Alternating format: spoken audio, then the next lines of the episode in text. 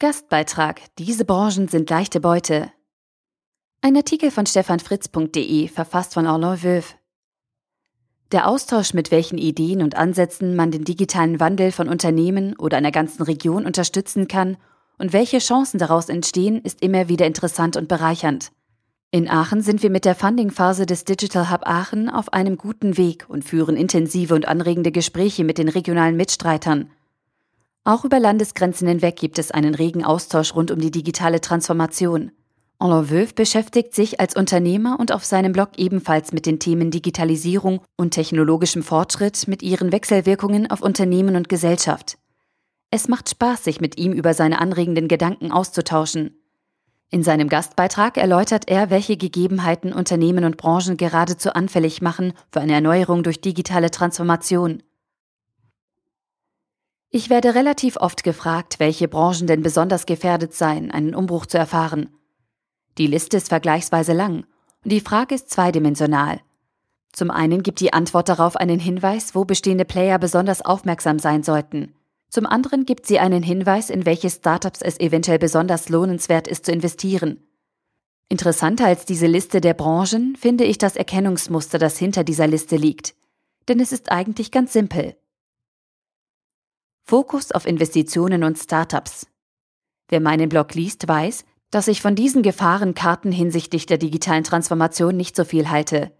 Wenn ich mich denn entscheiden muss, stehe ich auf der Seite der Erneuerer, also jenen, die versuchen, Branchen umzubrechen. Und offen gesagt machen wir uns ziemlich viele Gedanken darüber, wo das besonders effektiv sein könnte und wo wohl eher nicht. Ich denke, es gibt ein gewisses Muster zur Erkennung von Branchen, die reif für einen Umbruch sind. Folgende Parameter würde ich genauer analysieren. Anteil repetitive Arbeiten.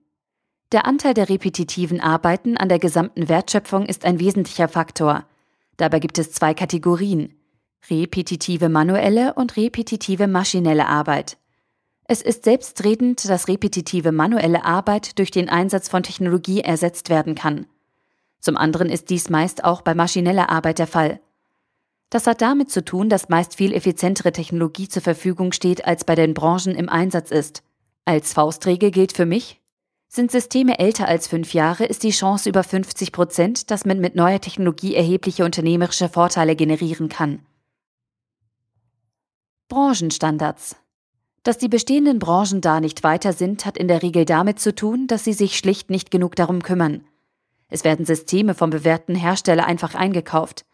Man orientiert sich an Konkurrenten, anstatt sich an dem, was möglich ist, zu messen.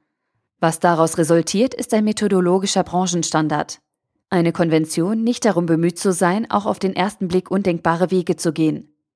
Branchen, die altbewährte und umfangreiche Branchenstandards pflegen, sind beinahe immer interessante Kandidaten.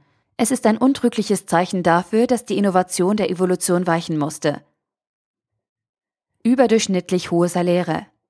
Werden in einer älteren Branche überdurchschnittlich hohe Saläre bezahlt, ist dies ein Zeichen dafür, dass die Branche in der Regel keinem großen Wettbewerb ausgesetzt ist.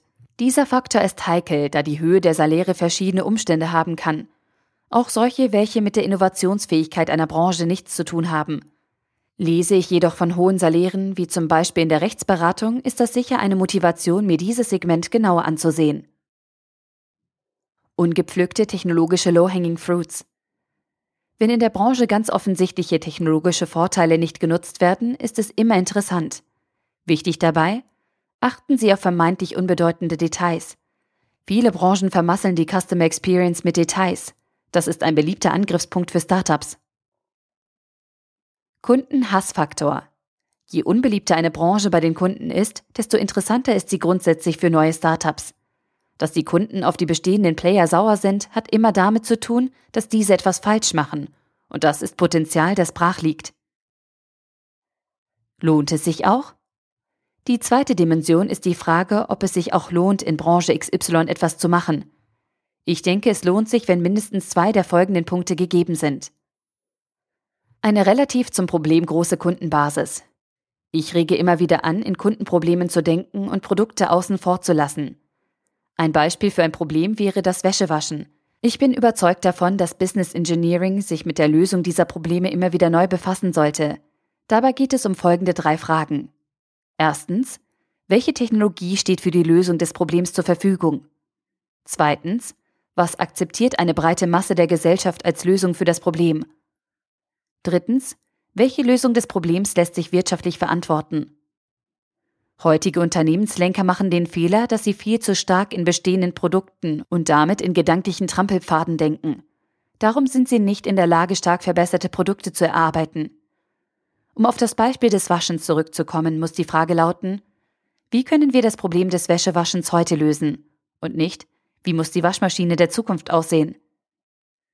Nun gibt es große und kleine solche Probleme. Ist ein Problem klein, äußert es sich dadurch, dass nicht per se alle Menschen daran interessiert sind. Als großes Problem gilt für mich ein Case, der im Extremfall alle Menschen lösen wollte, gäbe es eine Lösung dazu. Eine Lösung für Krebs zum Beispiel fällt in diese Kategorie. Wie interessant nun eine Branche für ein neues Venture ist, hängt davon ab, wie viele Kunden die Branche für die Lösung des Problems bereits akquirieren konnte. Das steht natürlich in Wechselwirkung zur angebotenen Lösung und es ist oft schwierig genug, das auseinanderzuhalten. Es gilt jedoch allgemein, je größer die Kundenbasis für große Probleme ist, desto interessanter ist die Branche. Neue Technologie. Der zweite Punkt ist die Frage, ob neue Technologie verfügbar ist, um diese Probleme zu lösen. Das ist in den allermeisten Fällen so. Ich wiederhole mich bezüglich Produkten und Problemen. Neue Technologie heißt in diesem Zusammenhang nicht eine Verbesserung des Bestehenden, sondern eine neue Definition der Lösung. Darum ist im Moment alles Digitale so erfolgreich. Es lassen sich mit Software viele Probleme eleganter und einfacher lösen. Altersdurchschnitt des C-Level-Managements. Ich habe schon viel über die Führungsriege von Corporate Europe geschrieben und warum ich denke, dass sie nicht dazu bestimmt ist, gute Unternehmer zu sein. Kurzum, die Mentalität des Verwaltens, des Bewahrens, das Sicherheitsdenken ist das Quorum einer ganzen Staffelung von Generationen. So hart das tönt, ich denke, sie sind leichte Opfer. Weder haben diese Leute das Mindset, wirklich neue Konzepte zu lancieren, noch haben sie die Motivation dazu da sie eher an Rente als Revolution denken. Darum gilt, je höher das Altersdurchschnitt des Managements in einer Branche, desto höher ist auch die Wahrscheinlichkeit, dass ein neuer Player in kurzer Zeit den Markt umbrechen kann. Eintrittsbarrieren. Die Frage, ob es sich lohnt, in einer Branche einen neuen Player aufzusetzen, richtet sich in hohem Maß nach der Höhe der Eintrittsbarriere. Diese unterteile ich in folgende Kategorien. Erstens, Reifegrad der notwendigen Technologie. Wie viel muss noch entwickelt werden? Zweitens Finanzbedarf, zunehmend vernachlässigbarer Faktor. Drittens Regulation, vernachlässigbar. Viertens Time to Market. Es gibt immer Zeitfenster, die sich schließen. Liste mit Branchen. Da ich, wie eingangs erwähnt, oft danach gefragt werde, hier nun eine kleine, nicht abschließende Liste von Bereichen, welche Potenzial bieten oder als Branchen stark gefährdet sind, wenn sie so wollen. Medizin, Rechtsberatung, Energiewirtschaft, Versicherungen, Banking, Automotive, Transportation, Logistik, Retail and Grocery, Legacy Informatik, Bildung, Politik und Government.